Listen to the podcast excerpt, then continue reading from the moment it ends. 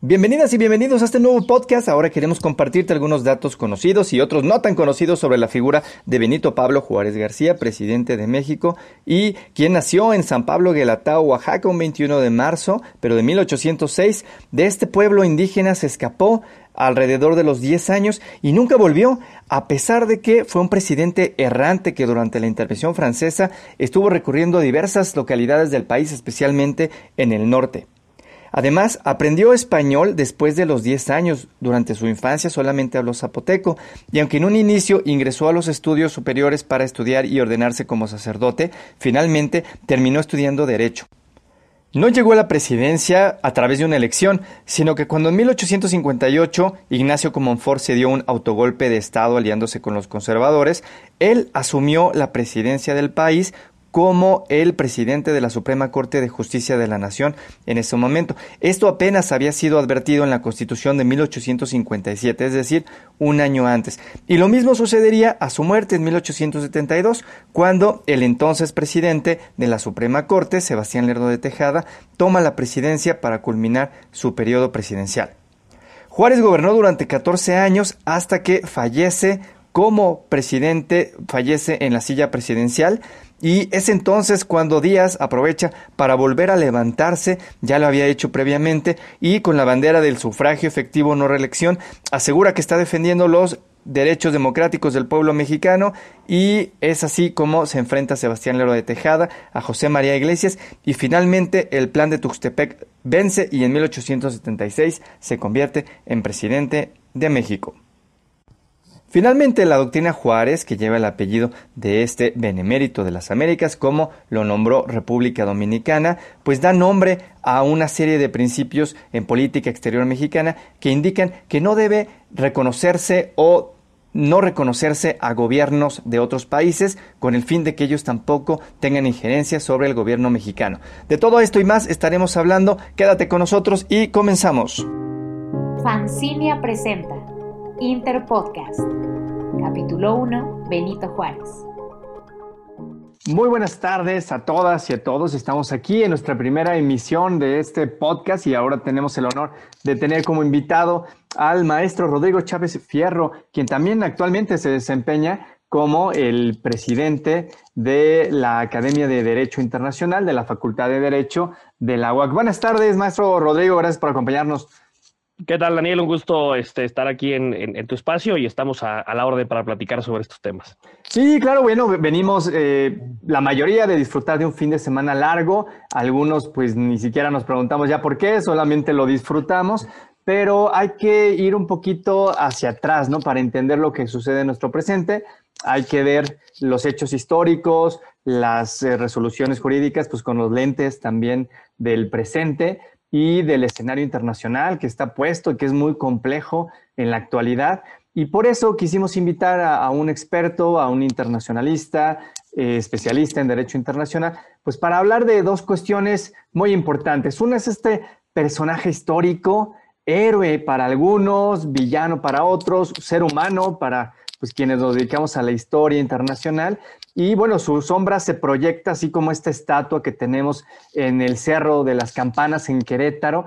Es una estatua enorme que proyecta una sombra también eh, larguísima, pues su sombra se proyecta más de 200 años después de su natalicio y se le considera por, por algunos juristas internacionalistas también un antecedente, todos los principios que reunió, que reunió Juárez en su actuar, durante la Guerra de Reforma, durante la intervención francesa, pues esta semillita de la doctrina Estrada, que supuestamente lo estaremos platicando con Rodrigo, pues todavía está guiando la política exterior mexicana en tiempos tan complejos como 2021. Entonces, podríamos saber un poquito eh, de datos, de hechos históricos, tal vez, de hechos jurídicos también internacionales, eh, para conocer el contexto en el que se desarrollaron eh, pues tanto la vida de Benito Juárez como la refundación o la segunda independencia de México por ahí de la segunda mitad del siglo XIX.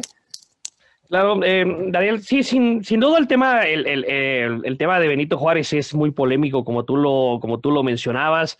Eh, hay algunos que dicen que, bueno, el hecho de, de, haber muerto durante la presidencia, eso hizo que no que no, se perpetuara en, el poder como, después lo, hizo otro oaxaqueño, eh, Porfirio Díaz, eh, pero desde luego también una presidencia marcada por una intervención eh, francesa, que es, que, es un punto en el que yo quiero de, este, hablar, para poder eh, tocar unos temas que tienen que ver con, eh, sin adentrar en, en todo lo, lo, que se aportó Juárez con las leyes de reforma y muchas otras cuestiones, sino más bien el enfoque internacional de lo que fue un poco su presidencia con, con sobre todo eh, la, la, cuestión de la relación con Estados Unidos y la intervención francesa. Entonces, es importante hacer una recapitulación de algunos hechos, si me permites unos, unos segunditos eh, para hacerlos, porque nos tenemos que ir, fíjate, hasta Francia con la Revolución Francesa. Estamos hablando 1789,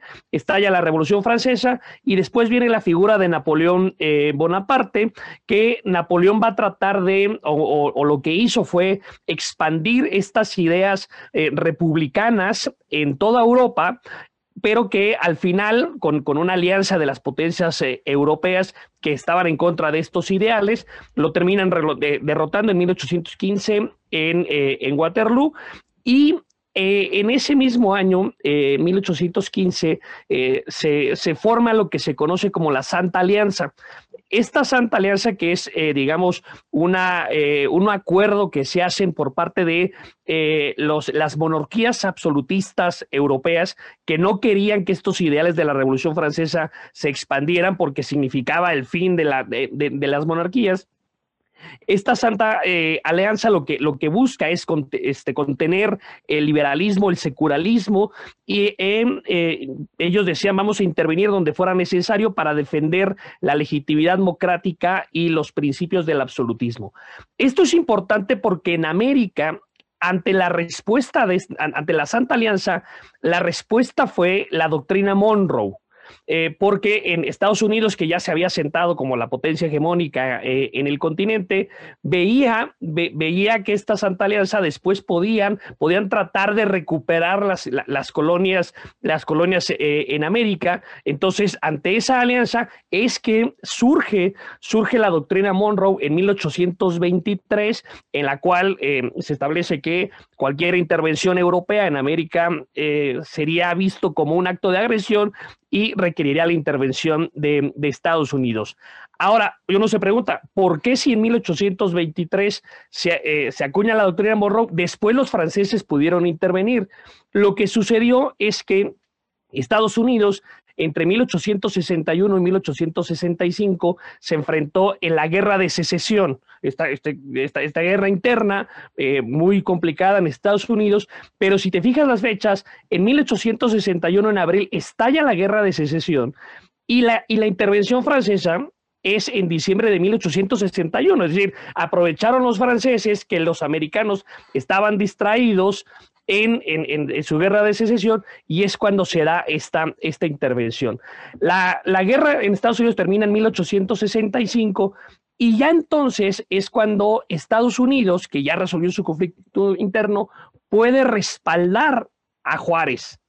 Ese respaldo de Estados Unidos hacia Juárez, habrá algunos que discutirán que no, pero ese respaldo de Estados Unidos hacia Benito Juárez fue el que le permitió a Juárez recuperar el control y restaurar la, República, aquí precisamente en Querétaro, en un 15 de mayo, eh, que yo digo que es la fecha que hay que celebrar, no tanto el 5 de, de mayo, sino la de la restauración de la República, pero fue gracias en realidad al apoyo de Estados Unidos, lo que le permite a Juárez eh, recobrar el control, de, eh, el control de, del territorio.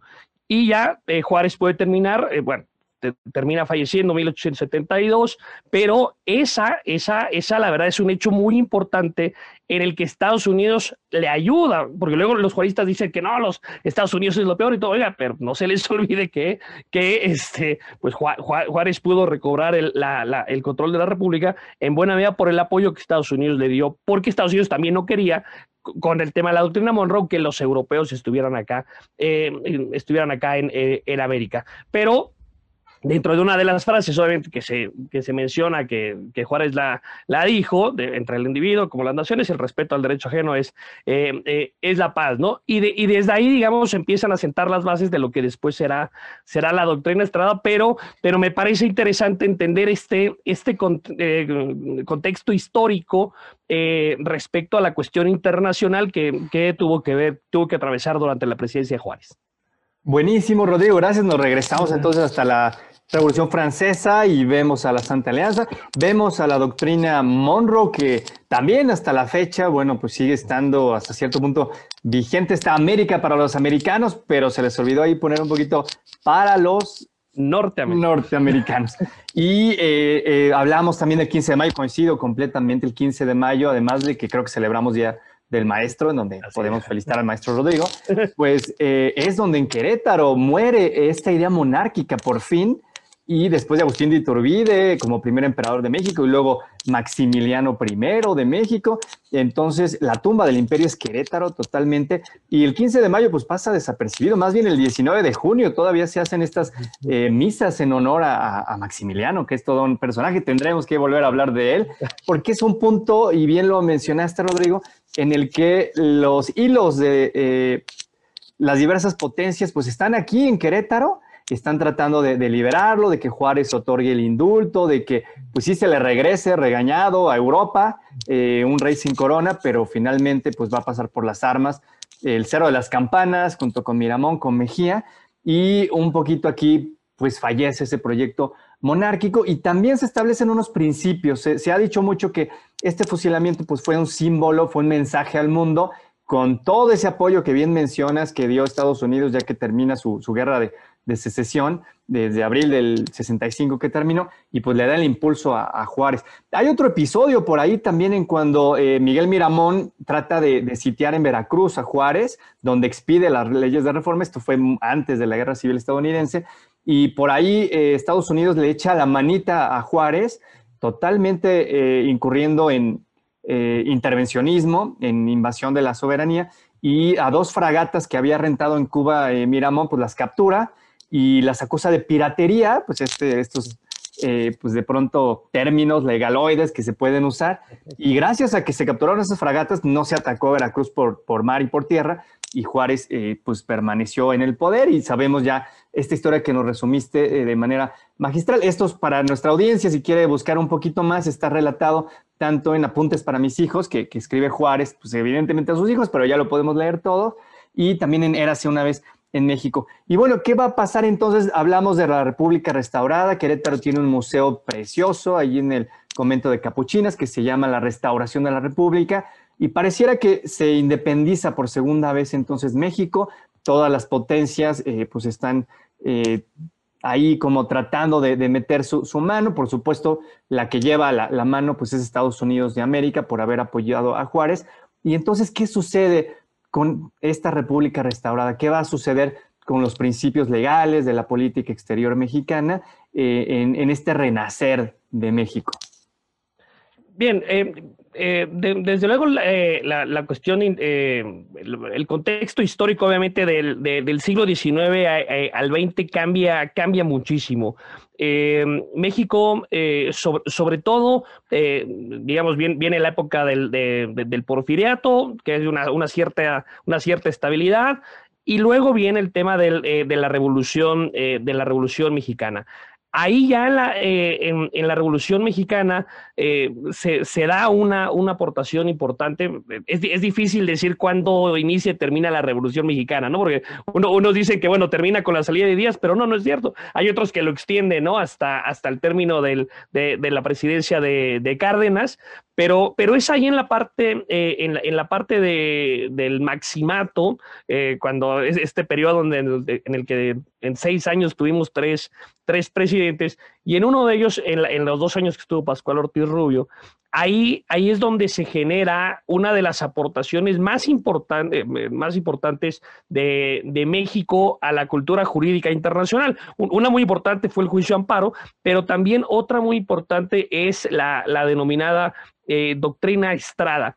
Eh, ¿en, qué consiste la cuestión de la doctrina Estrada? Hay una, hay una figura en derecho internacional que se llama el reconocimiento de gobiernos. ¿Esto qué quiere decir? Que cuando hay un cambio de gobiernos en un país, rompiendo el orden constitucional, es decir, no, no, no, cada que haya elecciones ni nada, se tiene que hacer un reconocimiento de gobierno, sino más bien cuando hay un cambio en el poder pero al margen del orden constitucional, piénsese un golpe de Estado, es, el ejemplo eh, típico en el que se instaura una nueva autoridad, pero no por la vía constitucional. El resto de la comunidad internacional, el resto de los países, tienen un acto discrecional para poder decidir si reconocen a esa nueva autoridad que llegó, digamos, por una vía, eh, por una vía ilegal eh, al poder.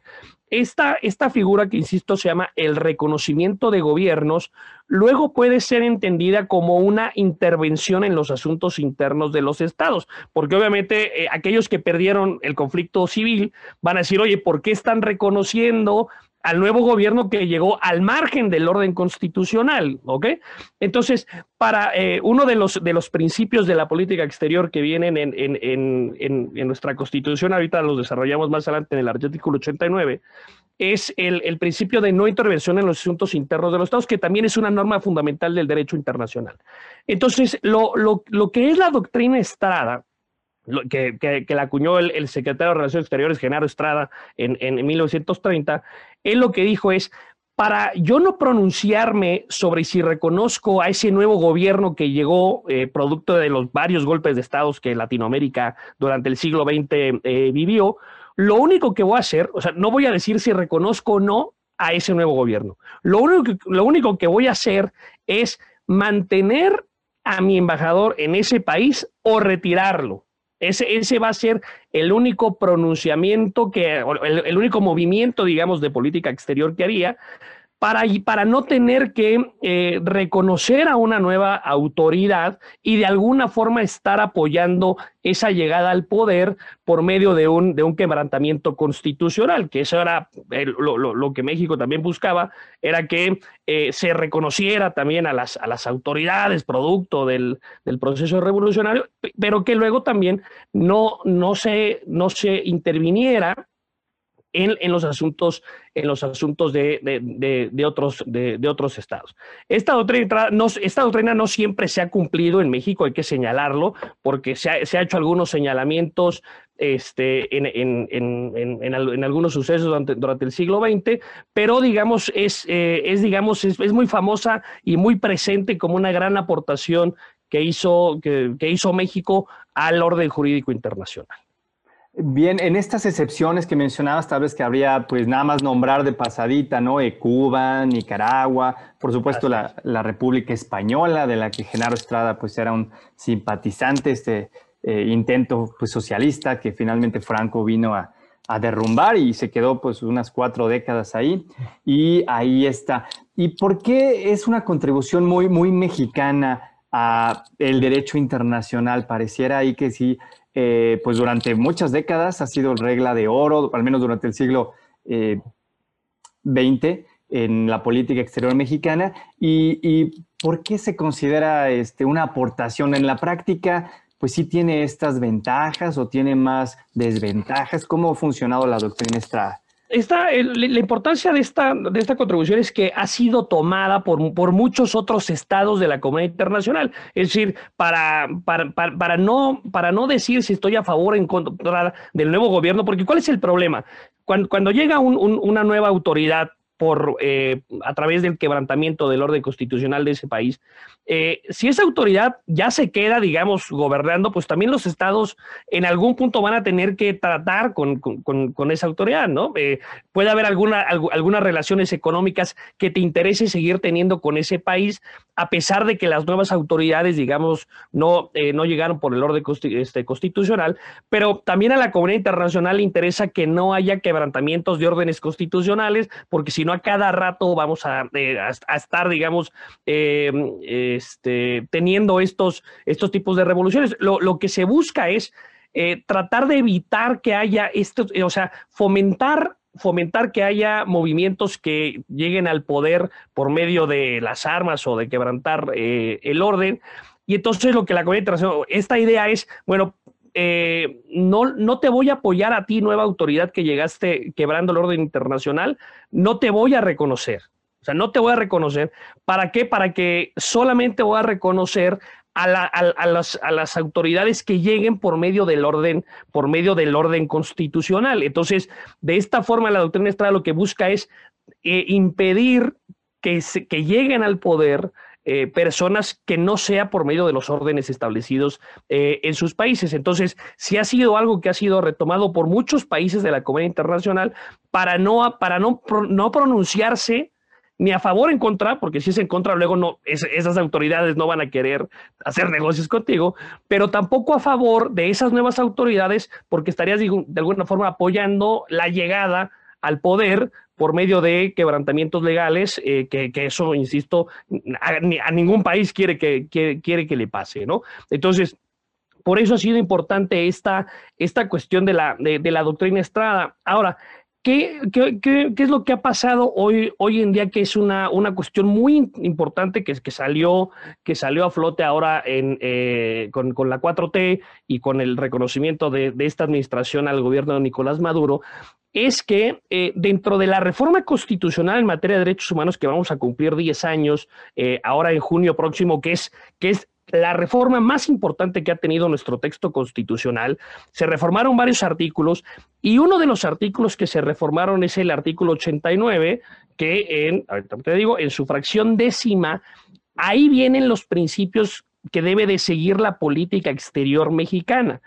Y se incluyó, se incluyó dentro de los principios que ya se habían eh, mencionado, eh, como el de la no intervención, se incluyó el respeto, la protección y la promoción de los derechos humanos. Entonces, aquí surge una problemática, porque se, menciona que el régimen de Nicolás Maduro pues, está violentando derechos humanos. Esa es una, cuestión que, mucha gente afirma que, sucede. Entonces, eh, surgen aquí dos cuestiones. Decir, oye, si uno de los principios es la promoción de los derechos humanos, tampoco los países deben de ser indiferentes a que en otros estados se estén violando derechos humanos. ¿no? Entonces, entonces en México no puede ser indiferente que en Guatemala, que en Belice, que en cualquier país se violenten derechos humanos. Pues México tiene que hacer un posicionamiento de decir lo que ese país está haciendo está mal, no se debe hacer con, todos los problemas que nosotros tenemos internos, ¿no? Pero pensemos en temas de política exterior en este momento. Eh, no, los estados no pueden ser indiferentes a lo que suceda en otros lados del mundo. Es decir, si en otro país se empiezan a, se empiezan a cometer actos de genocidio, los países no se pueden escudar en, el tema de no intervención, de, ay, no voy a, esos son asuntos que no me competen. Oye, no, eh, son cuestiones tan graves que le competen a toda la comunidad internacional eh, y, desde luego no puede ser indiferente de, ah, como, tengo un principio de no intervención, no voy a decir nada sobre graves violaciones a derechos humanos que se cometan en otros, en otros lados. Entonces, ahorita está viendo ese, eh, ese enfrentamiento en decir, bueno, eh, el presidente decide, decide, el, digamos, dejar de lado el principio de derechos humanos y utilizar únicamente el principio de no intervención y decir, bueno, este, pues yo reconozco al régimen de, Maduro y, no me, y, utilizando la, doctrina Estrada, digamos, eh, o haciendo una interpretación de ella, no me voy a pronunciar sobre el rompimiento del orden constitucional claro que hubo en Venezuela, hubo un rompimiento del orden constitucional claro para impedir la llegada de Juan Guaidó a la presidencia. Eh, y, entonces el, nuevo, la continuación del gobierno de Maduro fue quebrando el orden internacional, el, orden constitucional. Entonces ahí se dice, bueno, doctrina Estrada, eh, no, este, no, no digo nada, pero la doctrina Estrada entendiéndola como no intervención. Entonces, es una idea que el presidente de las muchas que tiene, me parece un poco vetustas, eh, pero, que, pero que está muy presente, no intervención, no intervención, no intervención. Entonces, aunque se violenten derechos humanos en otro país, el presidente dirá, no, son asuntos de ellos y no intervengo, que me parece que es, que es erróneo. Ahí podríamos llegar un poquito a este dicho que se le adjudica a Juárez. Algunos dicen que se lo robó a Kant en este libro sobre la paz perpetua de el respeto al derecho ajeno es la paz y, podría entenderse, ¿no? Que en política exterior, pues eso tiene mucho de bueno, pero cuando te meten este dilema, eh, camisa de once varas, de qué pasa con los derechos humanos en Venezuela, en Cuba, en Nicaragua, pues ya no resulta entonces tan útil, tal vez aquí plantearíamos pues una cierta necesidad, ¿no? De eh, empatar con, con este artículo 89, fracción décima que nos comentabas, Rodrigo, y, que, está ahí en, el máximo documento de nuestro país y que se tiene que empatar. Y, esto, pero déjalo cierro, esta idea de los derechos humanos comienza con la, independencia de los Estados Unidos y con la Revolución Francesa en el que se hace ya una, un catálogo de derechos reconocidos a, en ese, no a todos, porque obviamente a las mujeres en ese entonces no, no se les reconocía, pero fueron ya los, primeras, las primeras semillas de catálogos de derechos universalmente reconocidos, después retomadas en la Declaración Universal de Derechos Humanos de 1948, y que ya después, a partir de ahí, hubo una explosión de materia de derechos humanos que hoy en día es lo que, lo, insisto, lo que debe regir la actuación de los estados. Bien, entonces, eh, como nos comentaba Rodrigo, una ciudadanía y una eh, soberanía, humanizada, Más bien con este principio de responsabilidad de proteger, pues nos deja un poquito más tranquilos esperando que esto se cumpla dentro de la comunidad internacional. Y bueno, podríamos seguir hablando, creo que eh, también en el derecho internacional pues se va actualizando todo conforme a estos nuevos escenarios. La pandemia está generando nuevas situaciones. Y podríamos hablar en otra ocasión, te, abrimos la invitación para hablar de otras doctrinas, Truman, creo que tenemos ya bastantes, la, la doctrina Em, de un ecuatoriano, ¿no? Que se opone completamente a la doctrina eh, Estrada, creo que el apellido era Trueba, y que él decía, sí, hay que reconocer, pero siempre y cuando no vengan de un movimiento revolucionario. Entonces nos queda muchísimo. Era la doctrina Tobar. Tobar, Tobar, gracias, la maestro. La, doctrina Tobar, ¿qué, eso significa? Que, que, que, no vamos a reconocer ningún movimiento que venga a partir de un rompimiento del orden constitucional. Esa, esa fue un poquito antes de, de la de, la, Estrada. Fue antes. Nos queda entonces muchísimo que platicar. Ojalá pues puedas volver a acompañarnos aquí.